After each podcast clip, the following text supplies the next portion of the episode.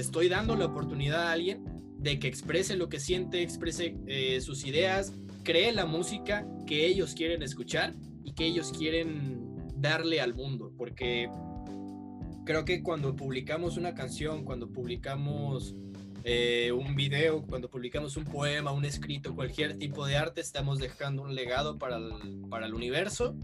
Y pues qué belleza, ¿no? O sea, tener esta oportunidad de expresar algo y dejarlo ahí, que quizá, ponle que quizá no lo, vaya, no lo vaya a ver todo el mundo, no lo vaya a ver ni siquiera todo el país, pero ya lo dejaste ahí. Tú hiciste algo que muchas personas o no pueden o no se atreven a hacerlo o no saben cómo hacerlo. Entonces, tener esa oportunidad de aprender a expresarte de alguna forma artística creo que es algo que deberíamos de tener todos y todos deberíamos de invertir un poquito en aprender a hacer arte de cualquier tipo, de cualquier tipo.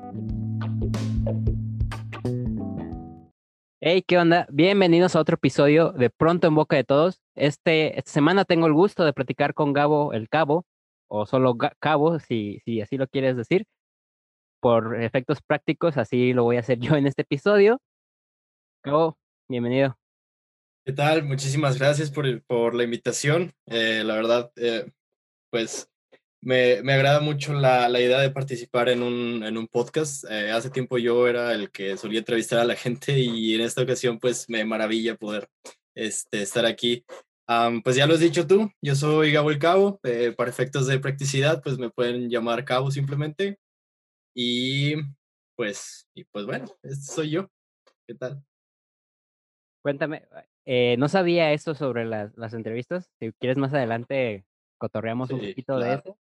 Este, para quien no te conozca, Cabo, este, bueno, cuéntame qué haces, a qué te dedicas. Ok, pues bueno, eh, me dedico, pues digo, para vivir de esto de la, de la música y de la producción, pues tenemos que hacer un poquito de todo. Yo mayoritariamente soy productor musical, eh, tengo un sello independiente que se llama Cabo Records y pues trabajo con diferentes artistas a través de toda la República. Tengo, tengo por ahí gente en Chiapas, tengo por ahí gente en el Distrito Federal y pues también eh, me dedico a producir y a distribuir mi propia música, que, que pues bueno, es, lo veo más que nada pues como una forma de de expresar todo lo que todo lo que traigo dentro y quizá intentar dar un mensaje que, que pues a otra persona le pudiera servir, ¿no? también me dedico un poquito a dar clases en la cuestión de la producción musical y pues, pues bueno, mencionabas hace rato que, digo, el, el año pasado empecé a hacer un pequeño proyecto como de entrevistas con compañeros, colegas y amigos en el mismo ámbito de la música, producción musical, y toda la escena artística. Y pues, pues nada, fue, fue como un buen experimento que creo que puede que lo continúe después, pero, pero pues bueno, en esta ocasión me toca, me toca el honor de estar en tu programa. Buenísimo. Tiene, eh, estudiaste, ¿no? La, la, licenciatura en producción musical y desarrollo artístico, si no me equivoco. Así es, sí, este, es curioso porque el nombre de la licenciatura ahí en la universidad cambió varias veces por ciertos motivos administrativos, pero, pero sí, básicamente estudié una licenciatura en producción musical a grandes rasgos. Eh, me enseñaron a ejecutar en un, en un instrumento. Yo soy bajista, mayoritariamente. Siempre he tenido un gran interés por tocar diferentes instrumentos, así que eh, todo empezó con la guitarra, luego me empecé a ir un poquito más hacia, hacia el piano. Eh, y cuando encontré el bajo eléctrico, pues fue lo que me enamoró, me quedé ahí y cuando me dijeron en la universidad que tenía que elegir un instrumento, me dijeron, bueno, pues es, sinceramente lo que te podría convenir más es bajo o piano. Y pues ahí mi corazón me dijo que yo tenía que ser bajista y, me quedé finalmente con eso, ¿no? Digo, sin saber que un par de años después eh, iba a terminar quedándome simplemente sentado frente a una pantalla por seis horas produciendo y que eso es lo que me, finalmente me termina haciendo feliz, ¿no? Y a ver, güey, o sea, en la, tus inicios en la producción inician en, la uni o no sé, antes de, la carrera, no sé si eh, algo te movió la idea de que, de que yo, yo voy a producir o yo voy a, dedicarme a esto, o fue durante el transcurso de, de, la universidad, de la, de la licenciatura, o cómo fueron como tus inicios de en todo este camino, ¿no? Que de, de lo que ahora eres, ¿no? Sí, pues bueno, yo, yo en realidad iba a ser programador de videojuegos porque es la otra de las cosas que, que me fascina en esta vida, jugar videojuegos y pues tenía una idea de ser ese, ese cuate que es el que prueba los videojuegos, que se lo mandan y que, ah, tú juégalo antes de que salga y, y pues de repente llegó a mí ese videojuego llamado Guitar Hero, que pues era la guitarrita y tocar las canciones y me empezó a mover así la, el piso. Dije, wow, esto me gusta más de lo que, de lo que creía. empecé a fregar a mi papá con que me comprara una guitarra. Finalmente accedió, pero me dijo, no vas a tener clases. Y pues ahí empezó como este movimiento de la música. Eh, después de esto, digo, esto fue como en la primaria aproximadamente. Cuando entré a la secundaria, Em, resultó que en algún momento, no sé si a ti también te tocó que hacían como la semana académica donde hacían concursos de deportes y cosas así. Sí, la cultural, pues, Ándale, la semana cultural. Y pues hacían unas, unas compañeras de la escuela, hacían tablas rítmicas, entonces necesitaban alguien que pudiera unir o hacerles un remix de las canciones que les gustaban. Y entonces dije, eh, pues, ¿por qué no yo? ¿Por qué no hacerlo? ¿Por qué no intentarlo? ¿Qué tan difícil puede ser? Y entonces busqué la forma de, pues me bajé en ese momento el Virtual DJ y este, y yo sinceramente no sabía, no sabía en absoluto qué estaba haciendo, pero dije, pues, pues, ¿qué tan difícil puede ser, no? Y ahí estuve con una amiga toda la tarde intentando que quedaran las canciones como, pues, bien coordinadas para que entraran en los pasos, para que entraran en las cuentas.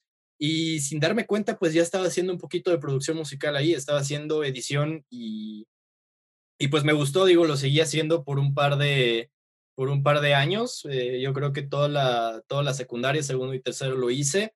Y luego ya en la prepa, pues un par de veces más, ¿no? Eh, pero no sabía que en realidad era la producción musical. Eh, no terminé la prepa ahí por algunas cuestiones este, que no me terminaron de encantar. éramos un grupo reducido y pues de repente como que pues ya saben, ¿no? La, la, preparatoria es un, bueno, la escuela en general son lugares algo difíciles a veces. Y pues llegó un momento en el que dije, ¿sabes qué? Pues no puedo estar aquí porque sinceramente me estoy isolando demasiado de la gente y es un grupo tan reducido que no puedo irme como con otro grupito, cosas así.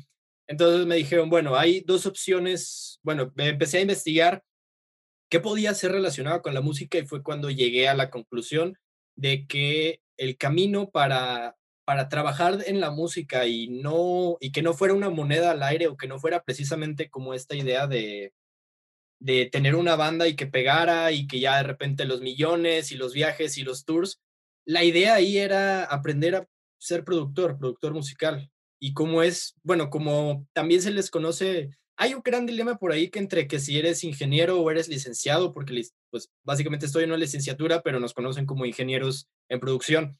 Entonces, este, pues lo investigué, dije, bueno, puedo ser ingeniero como mi papá y pues finalmente me va a apoyar en, en estudiar esto ya formalmente y lo tomó muy bien cuando lo expliqué así toda la situación así completa, casi casi me hice una presentación de PowerPoint diciéndole, ok, eh, voy a ser ingeniero como tú, pero me voy a dedicar a la música y puedo vivir de esto, eh, puedo hacer tal, tal, tal y tal.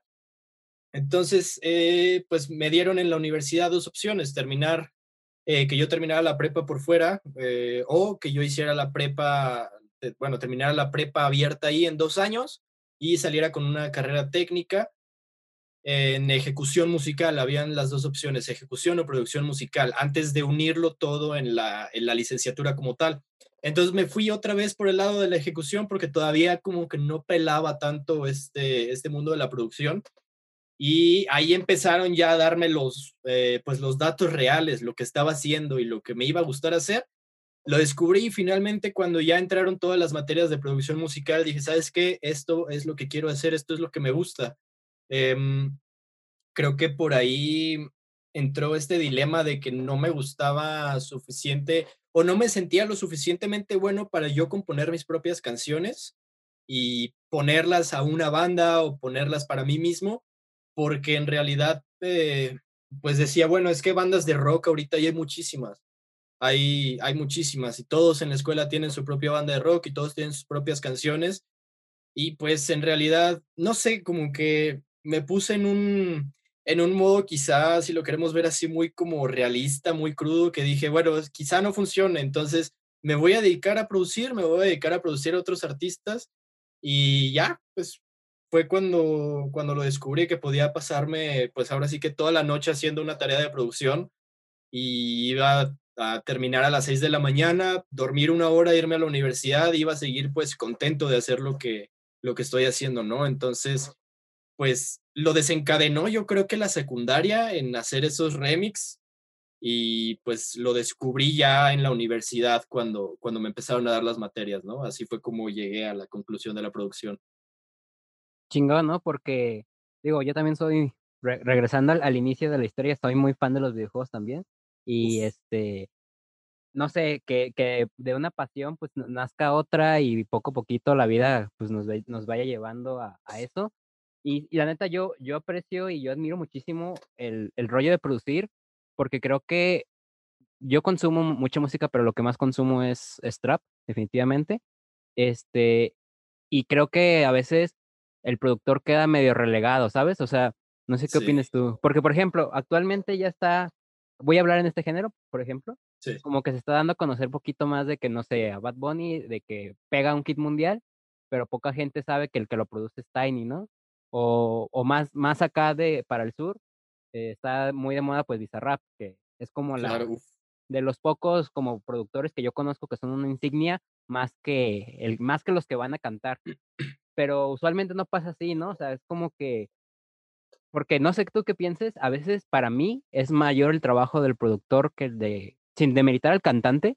Claro. Pero hay veces que, vamos, sin pista y sin ritmo no hay, pues no hay rola, güey. Entonces, Exactamente. es, es, es la, la aporte tan, tan importante. No sé cómo has vivido tú eso. Pues pues fíjate que es, es, muy curioso, es muy curioso. Justo hace unos días estaba teniendo una plática sobre esta cuestión de los méritos que hay en el ámbito de la producción musical. Eh, por ejemplo, si te vas a cualquier canción de Spotify y a todos tus oyentes pueden ir a hacerlo en este, en este mismo momento, si se van a las canciones, por ejemplo, digamos, Tyler the Creator, ¿no? vas a ver que vas a ver que hay tres puntitos ahí y le das en donde dice mostrar créditos. Y normalmente ahí viene interpretada por, escrita por y producida por, ¿no? Muchas veces, y me he dado cuenta tristemente de que este, este lugar en las canciones de, de proyectos locales a veces quedan vacías y pues sí es como un poquito, o sea, creo que los productores muchas veces somos como la mano que mece la cuna y que está así como todo detrás. Y afortunadamente, y me agrada muchísimo que menciones a Bizarrap porque, porque justamente es como a lo que yo le quiero tirar, como a lo que yo estoy intentando tirarle. Eh, si vemos así fríamente el formato de lo que hace Bizarrap, es de que él hace un beat y le dice a tal güey que, que está pegando chido, o, o, no sé cómo sea el contacto realmente, pero es, es como, hey, eh, Kinder Malo, ¿quieres hacer una canción conmigo? Tengo este beat, ¿qué te parece? Y pues va a ser tu canción, va a ser Kinder Malo, pero, o sea, si ves, si ves ahora sí que todo el contexto de la, de la, de las, de la música que sube, en realidad el artista, por así decirlo, es Kinder, es, perdón, es Bizarrap, en el feat con Kinder Malo, con Nati Peluso, o con todos los artistas con los que ha estado, y pues está generando esa, esa identidad propia, está dándole como ese, ese mérito que, que tienen los productores, porque como bien lo mencionas, a veces el cantante sí puede cantar muy bonito y puede tener letras bastante inspiradoras o bastante pegadoras, pero si no tiene el beat, si no tiene la producción vocal, si no tiene los efectos, eh, ya ni siquiera hablando de autotune, eh, pues no tiene en realidad tanto que ofrecer, ¿no? Obviamente, pues no hay que demeritar, por ejemplo, alguien que, que está ahorita muy fuerte, o bueno, al menos que yo lo considero muy fuerte en la escena del neo soul, que es como esta combinación extraña entre jazz y hip hop, es Daniel Caesar. Y este cuate, pues sí, sus canciones están muy bien producidas, eh, tiene una colaboración por ahí con Jacob Collier en su último disco, que pues digo, Jacob Collier es un monstruo, es un gran productor y un gran músico, pero pues llega a ser a veces hasta pedante que sea tan bueno en todo. O sea, lo ves tocar tantos instrumentos y tocarlos tan bien y producir tan bien y hacer todo tan como perfecto, que da envidia de esa que, que hasta te molesta que lo haga tan bien, ¿no? Entonces, por ejemplo, eh, Daniel Caesar es un cuate que pues sí, con su producción suena muy bien, pero tiene, por ejemplo, el, eh, los, no sé si conoces el Ampere Tiny Desk Concerts.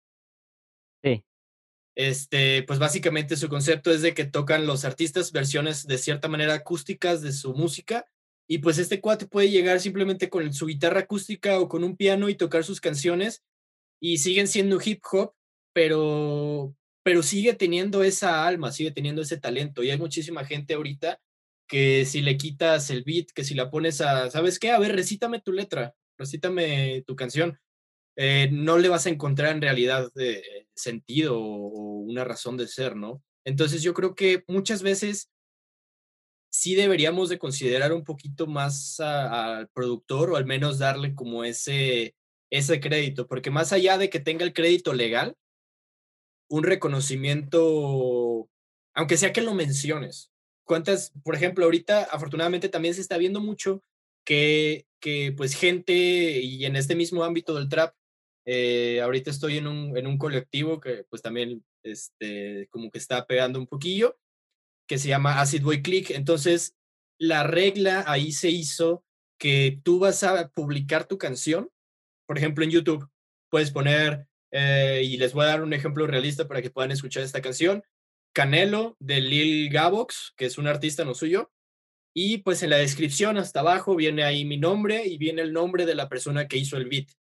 Y vienen las redes sociales. Entonces, creo que esa clase de, de detalles es lo que pueden hacer la diferencia entre darle un poquito, aunque sea un poquito de mérito a tu productor, o dejarlo simplemente relegado como alguien que simplemente te ofreció un servicio y ya, ¿no? O sea, creo que a veces... Inclusive, o sea, a mí, por ejemplo, creo que también a veces se pone como de uso que lo menciona en la propia canción, ¿no? O sea, al productor, eso es otra cosa. Y lo que mencionabas de, de bueno, por los dos lados de, de los Tiny Dead y de, de Bizarrap, es eso, sobre todo para mí Bizarrap, en el darle ese como showman, ¿no? ¿Sabes? De que es la rola, pero, pero visualmente es algo muy, muy cabrón. Y luego también pues siempre son quitazos, ¿no?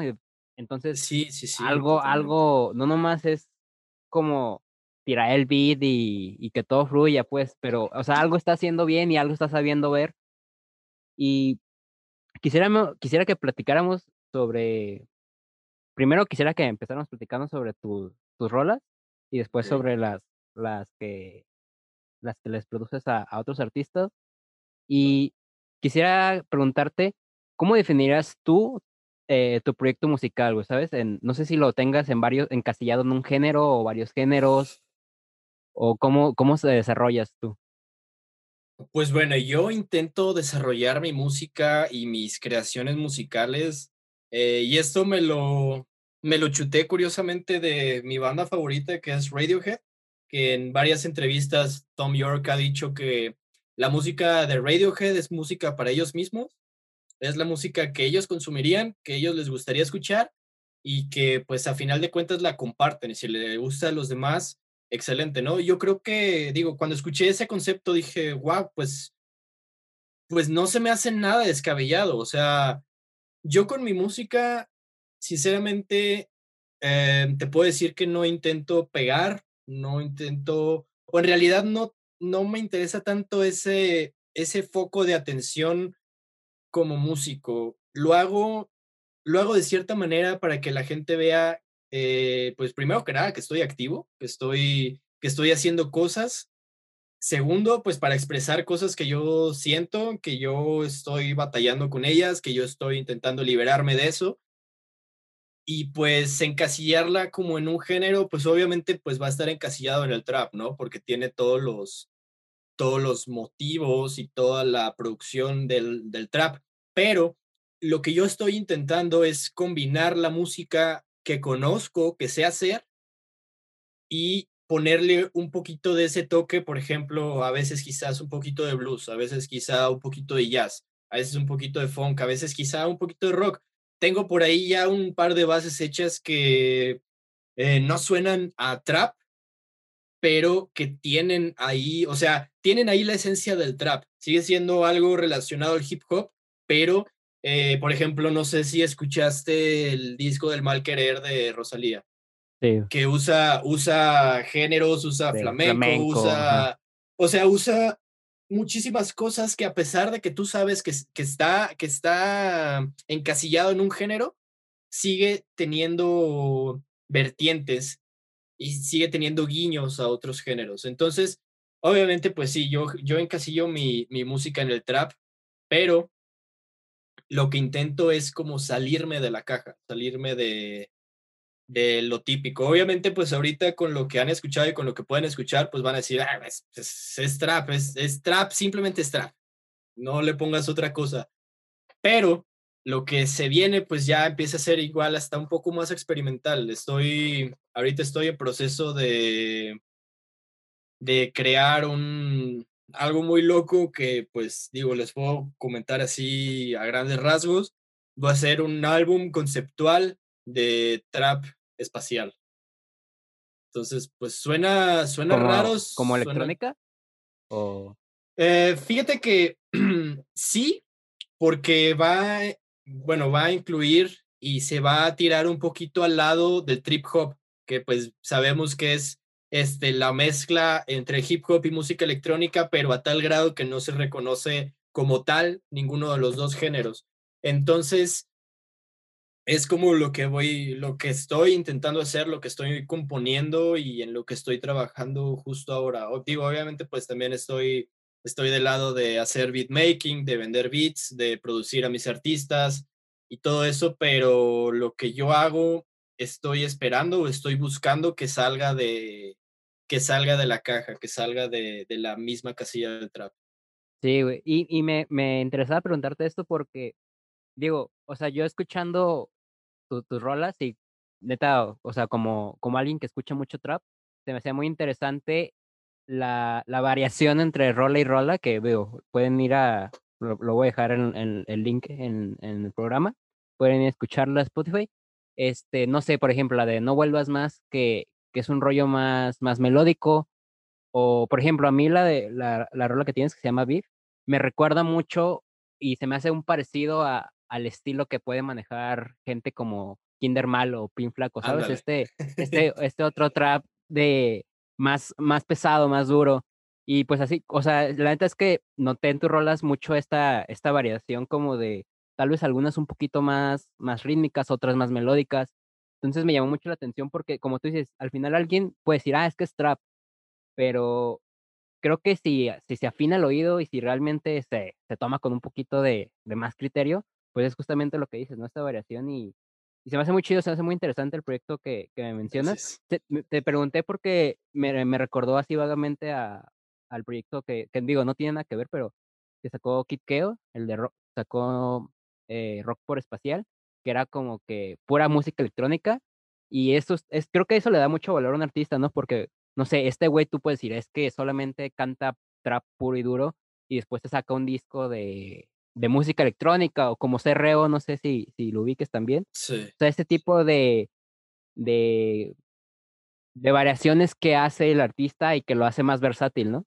Sí, por ejemplo, ahorita, ahorita que mencionaste el material de Kid Keo, hay una canción que me gusta muchísimo y bueno, cosas, digo, también mencionando a, a Pin Flaco y Kinder Malo, creo que todo el año pasado, todo el 2020, me clavé, me clavé así horriblemente con, con su discografía y con todas sus canciones.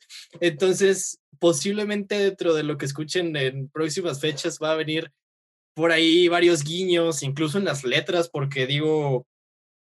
Está muy cabrón, ¿no? Sí, algo, algo que admiro mucho de Kinder Malo y de Pink Flaco es como sus letras son muy así, con toda la expresión así al chilazo, o sea, como esto es lo que yo pienso y esto es lo que yo quiero decir y no me importa si, si te gusta o si no te gusta, es, es mi música, eh, volvemos a ese mismo concepto.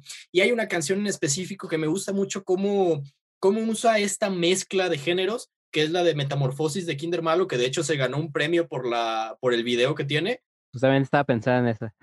Eh, fíjate cómo, cómo empezamos a, coordinar y a, conectar estos puntos. Entonces, eh, por ejemplo, esos pasos que a veces tienen en sus producciones de que pasan de trap a electrónica y eso se me hace casi, casi hasta, ¿cómo se llama? Se me acaba de ir el nombre de, de este, es como Infected Mushroom, como así, cosas para andar bien loco y acá en, el, en la nube, ¿no?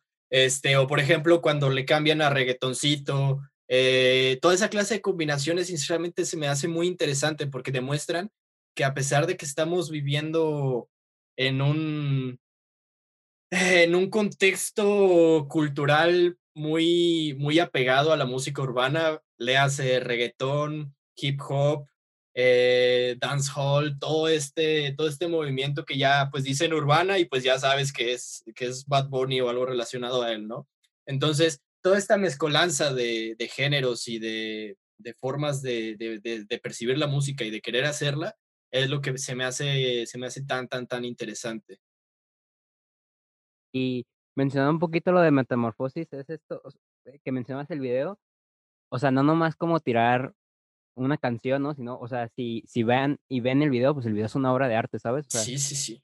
Y, y se me hace muy, muy cabrón todo lo que hacen porque, como tú decías, ¿no? O sea, es, es muy, es una letra tal vez muy directa, muy cruda, pero, pero tiene mucho significado. Igual a mí me gusta mucho, eh, me voy a Argentina otra vez, Catriel, que se me hace que a veces tienen una cosa similar a, a, a, a Pim y a, y a Kinder Malo, y, y es esto como de mezclar, primero, pues, como tú decías, el trap, y luego se pueden ir a un rollo totalmente melódico, y luego como Metamorfosis, por ejemplo, que empieza y luego da un cambiazo muy cabrón en la canción, que parece como si fueran dos canciones, pero que no se siente mal, ¿sabes? O sea, es, claro. es, muy una experiencia. Sí, sí, sí, sí. Y bueno, volviendo un poquito a, a, a, a ti, quisiera que me contaras, si tienes algún proceso creativo en específico? O sea, o realmente, no sé si, por ejemplo, tus canciones o en general tus, tus producciones, si tengas como de que, pues primero hago cierta cosa en el beat o cómo va surgiendo tu inspiración o cómo es este rollo que tú creas. Mira, creo que, creo que aquí hay, hay muchas formas de empezar a hacer música y si bien se han creado hasta ciertos patrones que si los sigues, vas a obtener un buen resultado o al menos te van a ayudar a llegar a un resultado más rápido. Yo, por lo general, o al menos en las, en, me puedo manejar, o más bien me manejo por temporadas. Hay, hay muchas veces en las que con lo que empiezo es con, el, con la batería. Y empiezo sobre eso porque ya traigo la idea y todo lo empiezo a construir encima de eso. Y últimamente he estado probando la técnica de empezar con una melodía, empezar con un tarareo, empezar con una frase, empezar, eh, no sé, con simplemente elegir, ¿sabes qué? Eh, quiero tocar hoy en si bemol mayor y voy a hacerlo en si bemol mayor porque quiero experimentarlo. O, o por ejemplo, también me surge mucho esta cuestión de, de crear paisajes sonoros, de que digo, ok, quiero una canción, quiero, quiero algunos acordes que suenen como a triste, estoy triste, pero estoy bien, ¿no? O quiero algo que me recuerde a que todo va a pasar, o no sé. Eh, por ejemplo, y digo, refiriéndome un poquito a, mi música, por ejemplo, Delirio empezó con, empezó con ese corito de, de, la vocecita ahí que, que se escucha afinada lo empecé a cantar y dije, traía como, creo que lo escuché por ahí en un cántico religioso y dije, ok, eso me, eso me agrada, eso no suena nada mal. Entonces, em, creo que en realidad es un poquito, es un poquito de todo, pero si te puedo decir que yo por lo general, por lo general empiezo empiezo quizá con el ritmo y con la base, eh, que combina todo con el bajo, porque bueno, yo soy bajista, entonces por lo general eh, tengo esta tendencia a que me salga, a que cuando escribo el bajo para una canción me sale así de volada y termino batallando un poquito más con los acordes o con la melodía. Eh, pero pues sí, yo intento, estoy intentando probar todos los, todos los algoritmos, a ver cuál es el que funciona mejor para mí, ¿no? Y no sé si, si tengas alguna, alguna inspiración o así de, no sé, a mí me pasa mucho, no sé si, por poner un ejemplo, de que, no sé, que se me viene una idea para, para el podcast a la cabeza y soy mucho yo de grabar audios para mí mismo en, en WhatsApp, para reenviármelos. Y no sé, a veces como que la inspiración para crear eh, cualquier cosa, cualquier, cualquier arte, creo que puede venir de muchas formas, ¿no? Igual, no sé, en tu caso puede venir de, de algunos ídolos musicales, como hemos ido hablando, o de algunos sonidos, como me decías, justamente de, de, esta, de esta tonada religiosa, ¿no? No sé si realmente te inspires en, en muchas cosas de, de tu vida cotidiana o, o, te bases en tus ídolos o algo por el estilo. Pues bueno, yo eh, musicalmente me inspiro en las cosas que escucho. Eh, tengo, bueno, tengo esta creencia que también es como parte de lo que nos enseñan en la carrera, que es de que de cierta manera toda la música ya está inventada. O sea, todas las melodías ya están inventadas. De hecho, hay un video muy interesante en YouTube que hay una inteligencia artificial que produjo todas las melodías posibles. Y eso es muy raro porque pensamos que a veces la música no tiene límites, pero sí tiene límites. O sea, la música occidental que conocemos hoy en día sí tiene un cierto límite.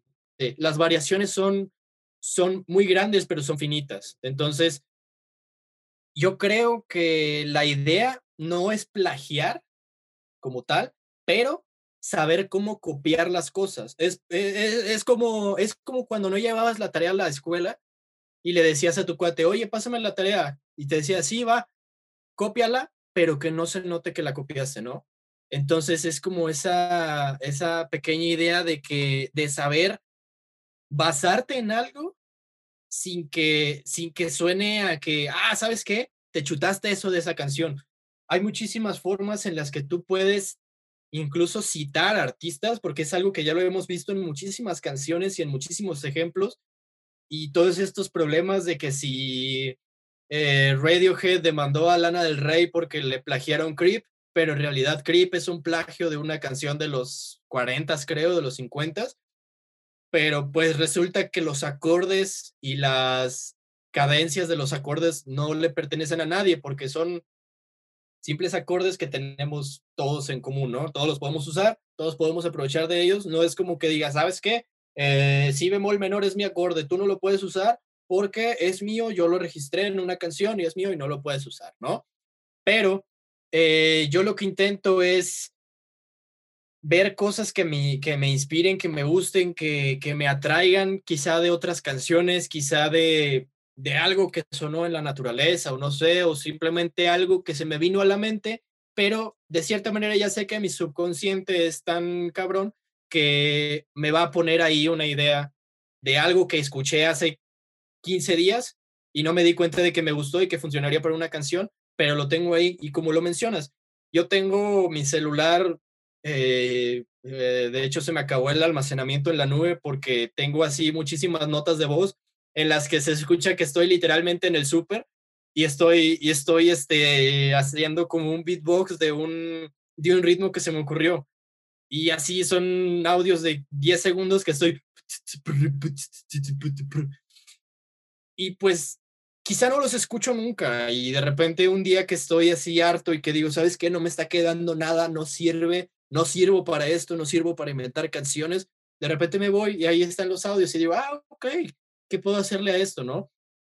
Pero ya en cuanto ya tengo la música hecha y todas las ideas están ahí, cuando llega la letra, intento siempre, o bueno, hasta la fecha siempre estoy hablando como de cosas que sí me han pasado, pero intentando eh, no hacerlas tan personales como para que, o sea, también me gustaría que obviamente pues mis canciones en algún momento se la puedas dedicar a alguien, ¿no? Creo que para un artista ese es, el ese es uno de los reconocimientos invisibles que más puedo valorar, porque eso significa que expresaste, te expresaste quizá lo suficientemente bien para que otra persona diga, ok, te entiendo y sé lo que estás pasando porque me está pasando justo a mí. ¿cuántas veces no hemos escuchado una canción que decimos, güey, te lo juro que esa canción la escribieron para mí? O sea, ¿por qué? ¿Por qué? Entonces, sí, obviamente yo hablo de todo lo que me pasa y de las situaciones que me pasan, de, de la gente que quiero olvidar, de las cosas que me inspiran para seguir, eh, del sentimiento que traigo atorado, de enojo y de molestia, o de simplemente despedirme de alguien, ¿no? Pero obviamente pues dándole sus guiños a la realidad eh, para que la gente al, por la que la escribí diga, oh, ok, entonces así te sientes y quizá es algo, es lo que no me podías decir. Entonces yo intento siempre escribir pues cosas reales, cosas honestas, cosas sinceras, cosas que sí me pasan y sentimientos que sí tengo y cosas que sí vivo, porque pues digo, también en el trap hemos escuchado muchísimo estas canciones que dicen, eh, te haces el malo, pero no has tocado una pistola o sientes que vendes drogas, pero pero toda tu vida has estado, o sea, tu familia se espanta de tus canciones porque no te ha faltado nada en la vida.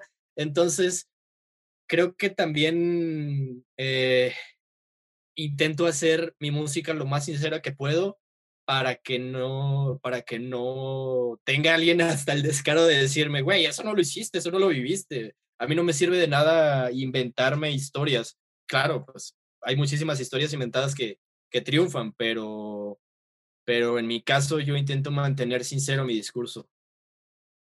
Sí, y yo creo que es lo más, lo más perro de, de la música en general, ¿no? El hecho de, de conectar, primero que uno logre, veo, eh, tú que produces, que logres conectar con, con tu rola, que digas, esto me, me describe, me está describiendo eh, primero lo que, lo que quiero que, y como quiero a que suene, segundo también, pues, como decías, mi, mi vida personal, mi, mi historia, el, el, el, quién soy, y que esa vida que tú estás reflejando en tres minutos, poquito más, poquito menos, alguien más diga, oye, yo también estoy viviendo eso y, y conecte tanto que, como decías, ¿no? El ejemplo, que se la dedique a alguien y, y ahora esa rola, no sé, va a impactar la vida de esa otra persona porque siempre le va a recordar a esta otra persona. Y, y sí, estoy de acuerdo en que, no sé, hay mucho de ese tema como de que de que un morro está escuchando de que música de drogas y de calle y, y le dicen como, pues morro, tú nomás te, te, robas el cambio de tu jefa, no sé. sí. Pero pues también es, es eso, ¿no? El, el, hecho de que todos estos, todos estos sonidos y estos, y estos ritmos y estas historias que a veces, tal vez para el que la canta, igual y si ha vivido eso, si ha tocado un arma, si ha tocado las drogas, y tal vez, tal vez, claro, pero tal vez al, al morro de, no sé, de 16 años que lo escucha, igual no, y nunca lo va a hacer, pero conecta con, justamente con la vida del artista, ¿no? Es como de que yo, yo, es mi ídolo, ¿no? Porque, por ejemplo, creo que hay mucho ese caso de que salen de, de del barrio, del gueto, y la pegan, la pegan cabrón y, y, y, el no olvidarse de esta vida que llevaron, ¿no? Así estén ganando claro. los millones. Y se me hace muy chido eso. Este, quisiera preguntarte, para ir entrando a su tema, sobre, sobre me, la producción hacia, hacia otros artistas que me mencionabas. Me mencionabas lo de Cabo Records y el, el, otro, el otro proyecto. Y quisiera que nos platicaras sobre cómo, cómo es todo esto, cómo, cómo es como el, rol de, de, tú como productor y de la otra parte el cantante y, cómo llevas a cabo todo este, todo este proyecto, ¿no? Que, que se conjunta con todo lo que haces. Pues bueno, eh, yo ahorita estoy en dos, eh, les podemos llamar empresas, por así decirlo. Estoy en mi sello discográfico en el cual me encargo eh, tanto de la producción, pero lo empecé a hacer un poco más allegado a la distribución musical. ¿Por qué? Porque, pues bueno, eh, como productor me, me, me gustaría y me gusta tener una identidad que vaya quizá un poquito más allá de la persona, porque yo estoy muy, me hace muy feliz colaborar con la gente y, eh, y pues que es poder atribuirle eso a un lugar específico. Entonces, hice mi sello discográfico esperando que en un futuro quizá tener un departamento de marketing, tener un departamento de que se dedique al video, porque son cosas que hago yo mismo, o sea, dije, ok, lo puedo hacer para mí mismo, yo me puedo hacer un lyric video, yo me puedo hacer una portada para mis discos, yo me puedo hacer eh, toda la producción, la masterización y distribuirlo en plataformas digitales. Y lo puedo hacer para alguien más. Entonces, por ejemplo, el primer artista que confió así plenamente en el sello como tal es este chavo que se llama Fox. Es Fox como tal cual como zorro en inglés, pero tiene doble O y entre las dos O's le pones un guion. Entonces ahí lo encuentras en Spotify en todos lados. Este chavo hace música electrónica, me contactó eh, preguntándome si primero, pues nada, cómo, cómo distribuía yo mi música, cómo la subía a las plataformas digitales para que salieran con las letras en Instagram y todo esto. Entonces le, pues le empecé a comentar, ¿sabes qué? Pues, pues si quieres yo te distribuyo tu música. Eh, te van a cobrar, sinceramente, así, sincero, te van a cobrar tanto en la plataforma de distribución. Yo te cobro tanto, pero la ventaja conmigo es de que vas a tener los mismos beneficios, por ejemplo, digamos, eh, por, por 500 pesos vas a tener los beneficios del paquete de 900, ¿no? Pero pues yo me voy a llevar cierta parte de tu música. Entonces, empecé, empecé ahí con todo esto, la distribución musical. Digo, antes, antes de eso, pues trabajé con una artista también de aquí de Guadalajara que hace música eh, hace folk, hace jazz, hace blues. Eh, de hecho, ella debutó como artista en el momento en el que yo debuté como productor. Se llama Andy Octapés. Este, ha estado sonando por ahí y la verdad es que es una persona pues muy admirable. Es, es más pequeña que yo y, tiene tantísimas ideas en la cabeza y tanta creatividad que, que pues no me pude negar a producirle su disco. Me dijo, ¿sabes qué? Quiero hacer un disco y quiero que lo produzcas tú no hemos hecho nada, no hemos subido nada en la vida más que lo que hemos hecho en la escuela. Entonces, pues ahí empezó ya como profesionalmente todo esto de la producción musical, ¿no? Después de esto, a un alumno al que le di clases, al que le di un, este, un taller, me dijo, oye, este, puedes masterizar mis canciones y podríamos distribuirlas a través de tu plataforma.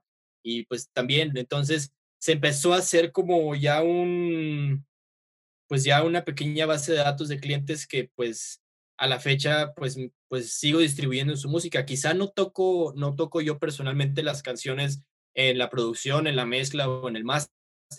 Quizás sí, hay, algunas que, sí me ha tocado eh, hacerlas, pero eh, pues más que nada lo tengo ahorita como plataforma de distribución. Em, tengo por ahí algunos, algunas vacantes eh, probables para artistas para producirlos y distribuirlos dentro de la misma plataforma porque se maneja a través de ciertos espacios. Compras, uno compra un número determinado de espacios para poner eh, diferentes artistas bajo el mismo sello discográfico. Entonces, pues ahí salió eso, ¿no? Y pues digo, eh, yo estoy a entera disposición de, de, colaborar y de trabajar y de hacer, de hacer cosas creativas por medio de Cabo Records.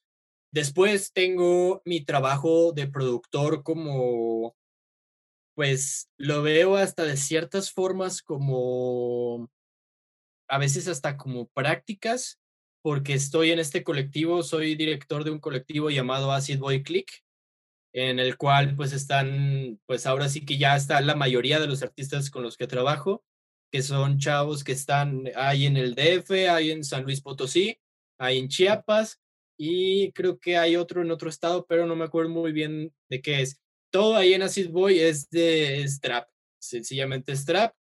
Y este, pues básicamente lo que dijimos es de que, bueno, eh, yo, tengo, yo tengo ya aquí en Guadalajara a gente que me escucha, gente que, que pues de vez en cuando va a poner mi canción y que le va a decir a, mis, a sus amigos, que quizás son también mis amigos, que escuchen mis canciones. Entonces, se vuelve como un pequeño nicho, porque la gente que me conoce es la gente que escucha mis canciones y hasta que yo no llegue a cierto punto de que gente que no conozco, no sé, por ejemplo, refiriéndonos a esto de la, de la teoría de las seis personas, de las conexiones de seis personas, que tú estás conectado con todo el mundo por medio de, de seis personas. Entonces, yo creo que hasta que pase de que sea el amigo del amigo del amigo, hasta que llegue en ese momento, pues ya no voy a ser un, un músico de nicho. Entonces, eh, la idea es pues, pues que con este colectivo va a haber gente que me va a escuchar en San Luis Potosí y va a haber gente que me va a escuchar en el, en el DF y va a haber gente que me va a escuchar en Chiapas. Y ahorita, pues por la situación de la pandemia y todo esto, sabemos que es muy difícil viajar, es muy difícil hacer un tour, es muy difícil hacer una tocada, hacer un evento. Claro que se puede. Acabo de ver unos amigos de Corleone Gang que acaban de hacer un, un, evento en Aguascalientes donde se presentaron, se presentaron el Sama, se presentó el Daniel Suiz y se presentaron otros, otros colegas más que también pues, pues muchos saludos, mucho amor. Y pues bueno, lo hicieron con todas las medidas, con sus cubrebocas y todo este rollo, pero sinceramente es muy complicado ahorita de que diga, ah, ¿sabes qué? Este, ¿qué onda? Tú, tú, tú, vámonos ahorita a Aguascalientes a tocar y ya tengo un bar, y ya tengo un evento, y ya tengo un festival. Entonces, ahorita la forma de poder llegar a otros lados en la República es teniendo amigos, teniendo colegas, teniendo gente que pueda compartir tu música en su nicho, incluso entre sus compañeros y entre sus amigos, que es gente que pues yo no conozco personalmente.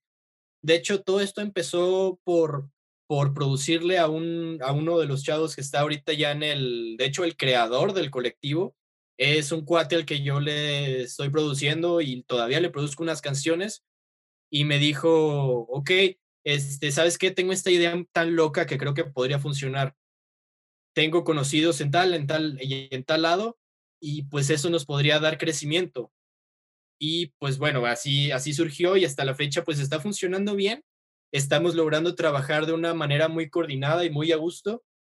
Entonces, este, pues esa es la, esa es la onda de Acid Boy Click. De hecho, eh, algo que tenemos hecho es de que admitimos sinceramente a los artistas que quieran que quieran estar en esta red, nos pueden contactar, me pueden contactar personalmente a mí o a Fito, a quien le mando muchos saludos, y hablarnos de su proyecto y si quieren y están dispuestos a colaborar realmente, a ser activos en, en una comunidad que no te pide más que que dejes un like, que dejes un comentario y que compartas para que entre todos nos hagamos crecer un poquito nuestras canciones, nuestra música y nuestro arte.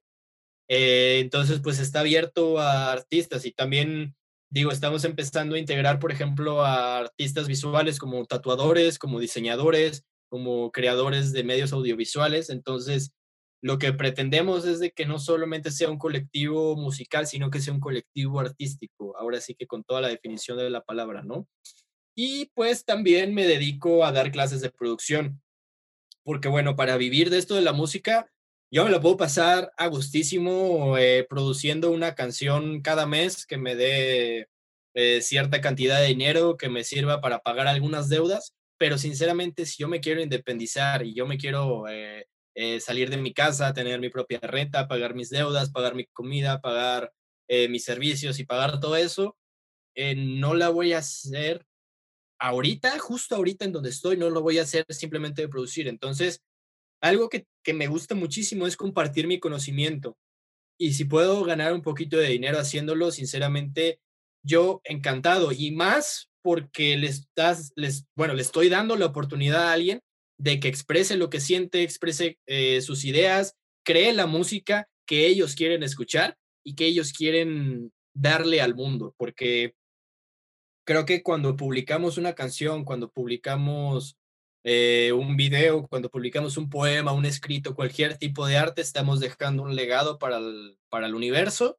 Y pues qué belleza, ¿no? O sea, tener esta oportunidad de expresar algo y dejarlo ahí, que quizá, ponle que quizá no lo, vaya, no lo vaya a ver todo el mundo, no lo vaya a ver ni siquiera todo el país, pero ya lo dejaste ahí. Tú hiciste algo que muchas personas o no pueden o no se atreven a hacerlo o no saben cómo hacerlo. Entonces, tener esa oportunidad de aprender a expresarte de alguna forma artística creo que es algo que deberíamos de tener todos y todos deberíamos de invertir un poquito en aprender a hacer arte de cualquier tipo, de cualquier tipo. Entonces, pues es eso. Sí, bueno, varios comentarios para, para abonar a todo lo que me dijiste. Quiero empezar eh, con lo, con lo que me contabas de, de esto de Acid, que me parece muy, muy, muy chido porque yo siento que, digo, puede haber varios como proyectos justamente que junten todo este talento y que aparte de la música sea esto de, de tatuadores, de diseño gráfico, de muchas cosas. Y yo lo veo mucho en, en, la escena, al menos aquí en el país, eh, no sé, como tipo en el hip hop o en el rap. Pero sinceramente, yo no, yo no lo veo tanto en el trap, ¿sabes?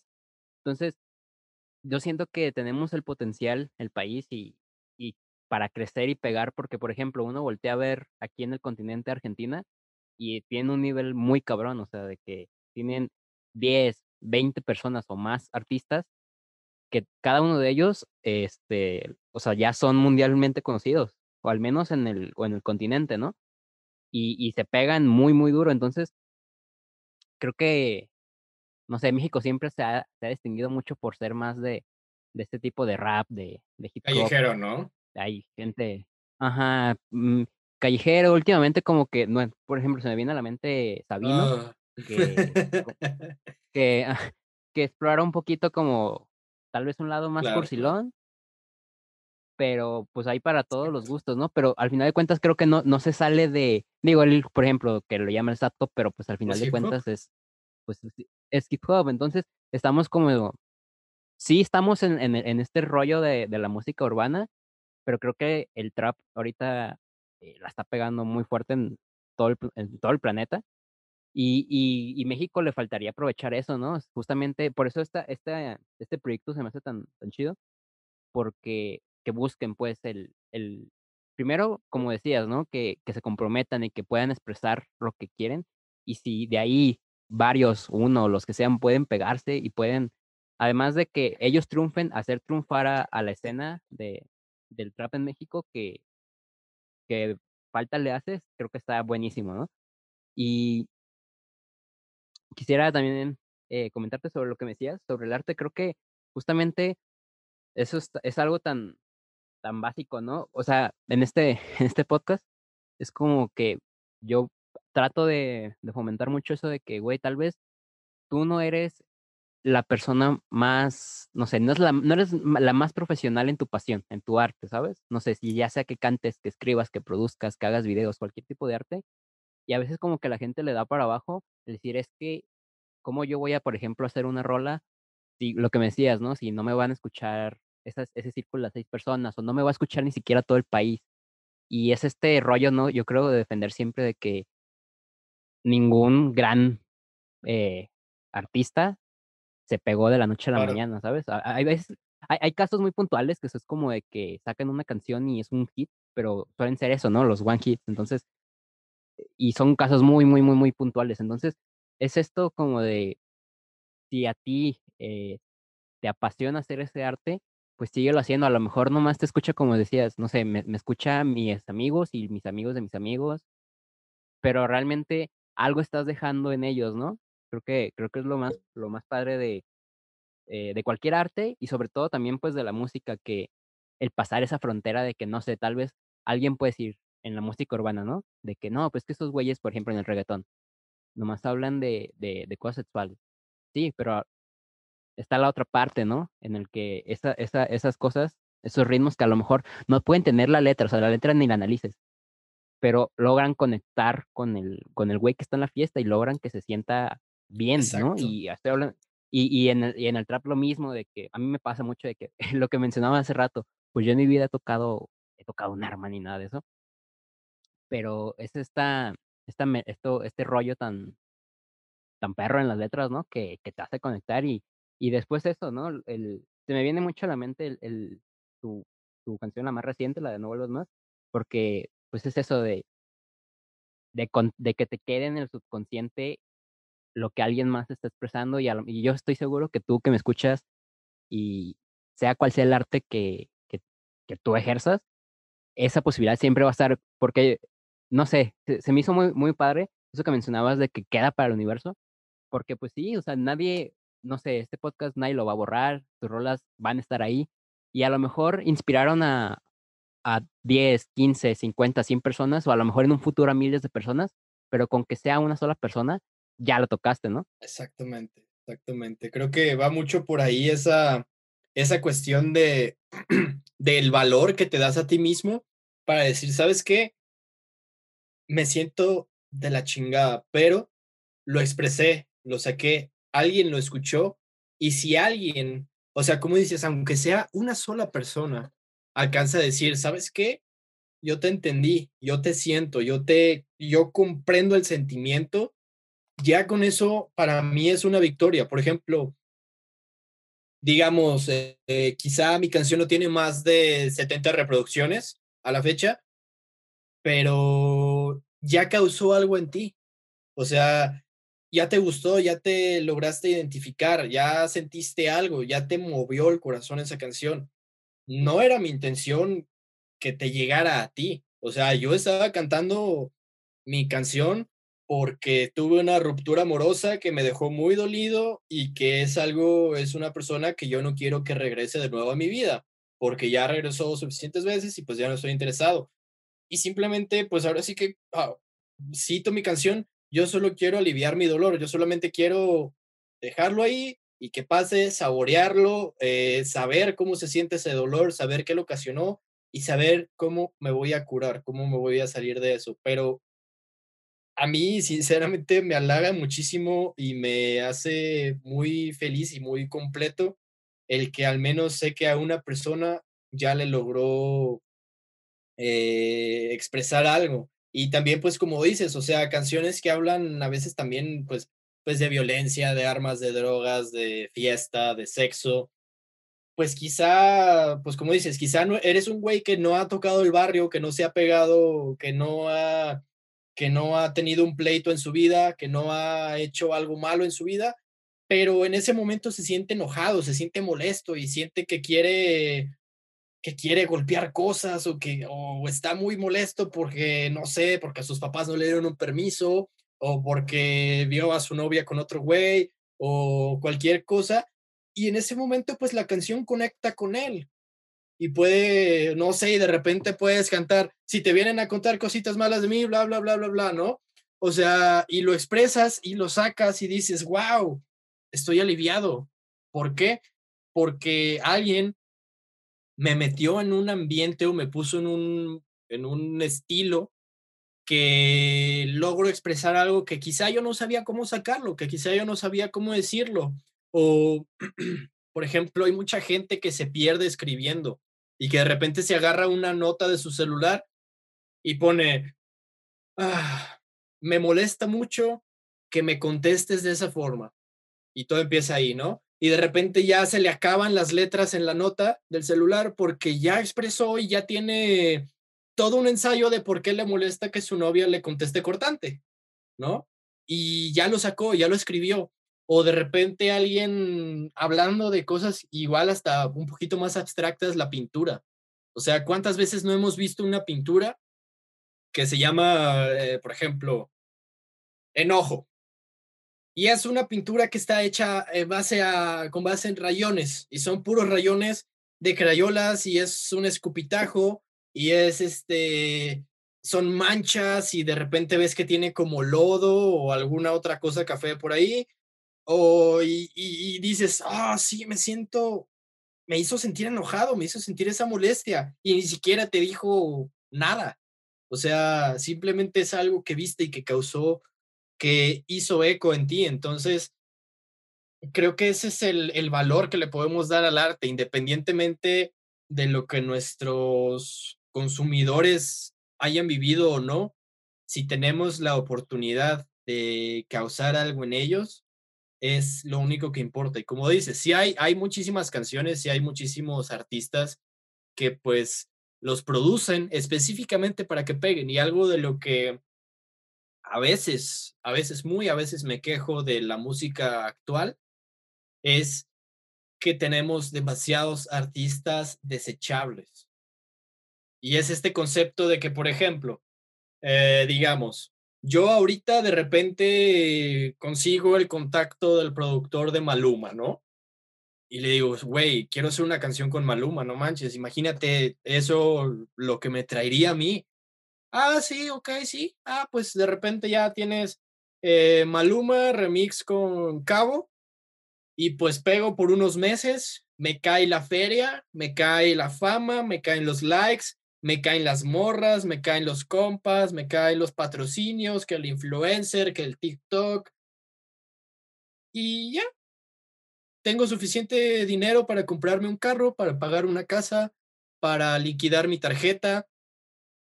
Y pues ya, eh, hago tres canciones, una de esas tres pegan, las otras dos son ignoradas.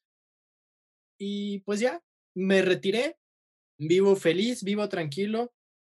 Y pues, pues ya me quedé, me quedé con un pedacito del pastel. Y tuve mi momento de fama y no necesito nada más, porque lo que quería, que era saborear la fama, pues ya lo hice, ¿no? Pero a partir de ahí, pues ya no voy a hacer nada. A nadie le va a interesar que haga otra cosa.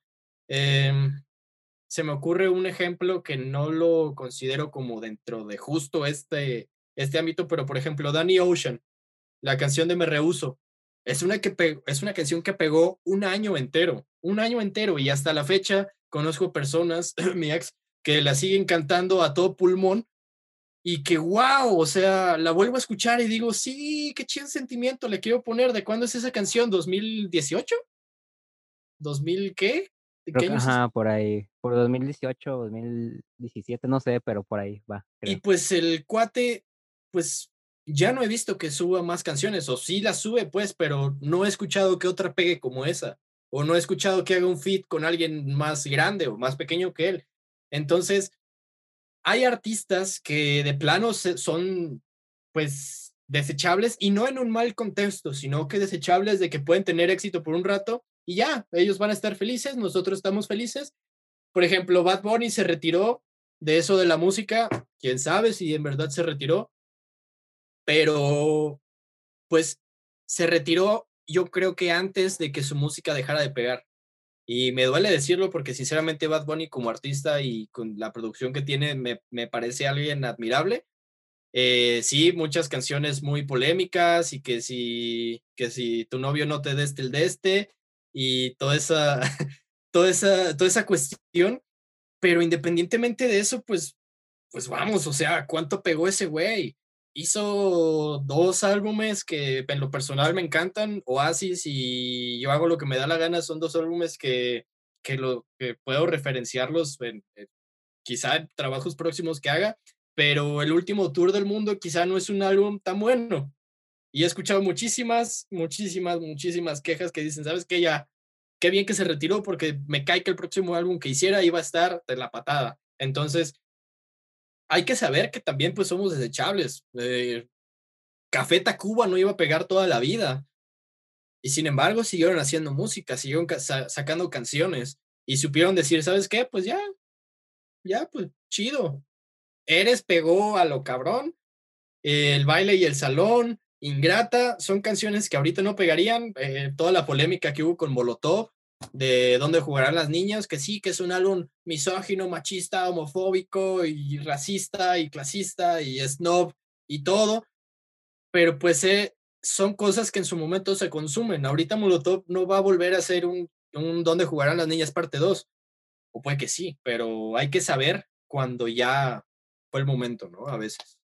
Y pues sobre todo yo yo siento que, por ejemplo, con caso de Bad Bunny, dudo muchísimo que se retire porque si bien igual el el último disco estoy de acuerdo que no fue igual, o al menos para mí, que también soy su consumidor, no no estuvo tan al nivel, aunque tiene una otra rola que está chida.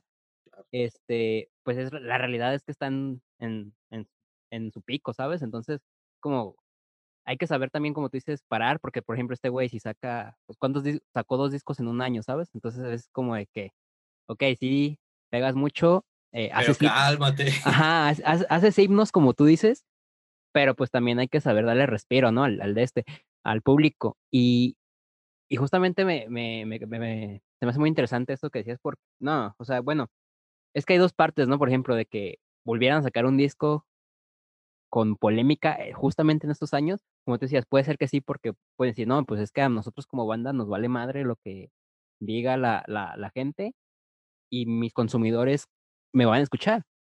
Pero pues también está la otra parte de que pues te puedes quemar y te puedes, pues te puedes ahora sí que terminar de acabar. Y yo creo que hay muchos, hay muchos casos así en, en, en México, no sé, se me viene a la mente eh, Maná, que, eh, que en su momento fue, pegaron muchísimo y como que todavía de que, no sé, yo siento que no están muertos, ¿sabes? Pero si sacaran un nuevo disco, tal vez, pues, lo van a escuchar señoras ya. Igual, Ujú. estoy seguro que gente joven también, pero, pues, ya dudo mucho, eh, con todo respeto, pues, pero dudo mucho que sea como La gran no sé. cosa, ¿no? Ajá. Y aparte porque, no sé, que alguien de, no sé, de 18 a 30 años diga: "Ah, voy a escuchar Maná, lo voy a poner en mis fiestas". Igual y no, porque, Igual pues no. pero o sí, quién sabe.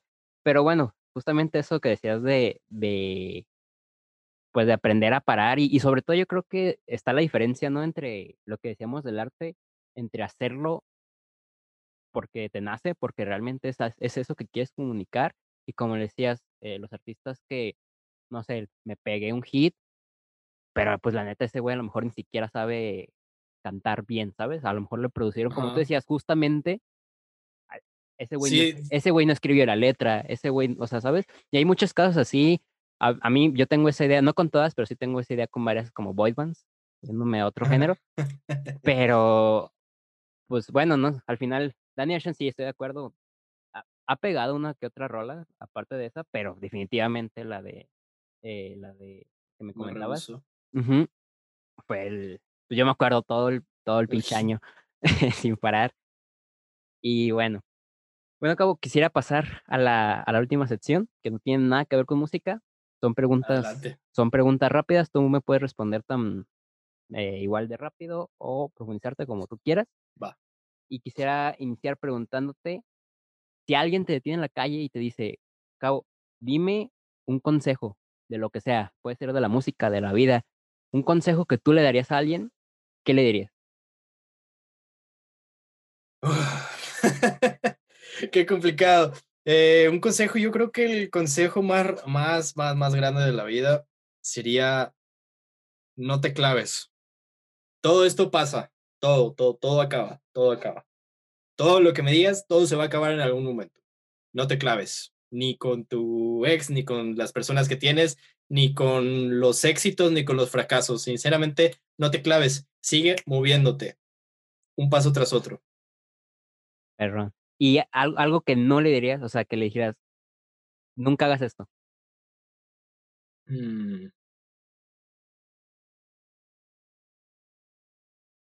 Okey, okey, esa está todavía un poquito más más complicada. Pues, podría decir no mientas para mal. O sea, quizá por ahí, yo creo que se puede permitir por ahí una que otra mentirilla para para, pues, simplemente pues, hacer un poquito menos culera la vida, pero, pues, también mantenerse honesto es es como algo chido, pero pero algo que nunca hagas, nunca mientas para con con malas intenciones. Perfecto. Por último, este, ¿cómo ves tú al al cabo del futuro? Y el y el futuro es muy relativo, ¿no? Tú me puedes decir, eh, cuando saques este proyecto que me contabas, en 5 años, en 10 años, el futuro que tú quieras elegir, ¿cómo ves tú, eh, a ti como productor en todos los proyectos que estás llevando a cabo? ¿Cómo cómo te ves? Bueno, pues, en un futuro yo me veo teniendo, pues pues, teniendo primero que nada, pues, mi estudio ya bien bien colocado, bien pues, bien trabajado, bien hecho, con sus paneles acústicos, con sus monitores, con su live room, con su control room. Sea, un estudio bien puesto para mí y para mis artistas. Veo a mi sello, pues, teniendo teniendo ya una conexión directa, no con distribuidoras, sino teniendo conexiones directas ya con las plataformas. Y, pues, veo, sinceramente, me gustaría ver a mi colectivo, eh, siendo un colectivo nacional que que saque a varios artistas a relucir el talento mexicano. Perfecto. Pues, muchas gracias por por haber estado aquí, haber haber cotorreado un rato conmigo, Cabo. Este, ¿te encuentran en todas tus redes cómo? Pues, me pueden encontrar por todos lados, por donde me busquen como Gabo el Cabo. Y, este, pues, recientemente abrí un TikTok para, pues, entrar y aventarme a ese mar de beneficios que tiene TikTok, digo. Este, y ahí me encuentran al revés, como Cabo el Gabo, pero don donde me quieran buscar, me encuentran como Gabo el Cabo, ahí ahí seguramente me encuentran. Aún así, van a estar todos los links abajo, del Spotify, del TikTok, del, lo que se pueda, va a estar abajo. Y bueno, pues agradecerte y pues gran episodio. Muchísimas gracias a ti por tenerme. La verdad es que para mí es un honor que, que pues me hayas invitado a formar parte de este episodio. Sinceramente, pues muchísimas gracias. Espero que toda la gente que lo, que lo escuche pues se pueda llevar algo de lo que platicamos. Y la verdad, también muchísimas gracias por la plática. Me encantó y espero que me puedas volver a invitar en algún momento en el futuro. Yo encantado. Definitivamente yo creo que vamos a estar hablando de tus próximos proyectos y espero neta de que en un futuro no tan, no tan lejano, pues también de tu, de tu estudio, ¿no?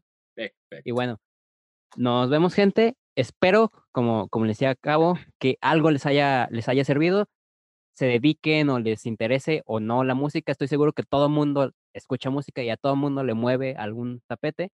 Y seguramente algo de lo que escuchaste en esta hora te va a funcionar o te va a servir, al menos para inspirarte para tu arte. Nos vemos la próxima semana y muchas gracias por escucharme.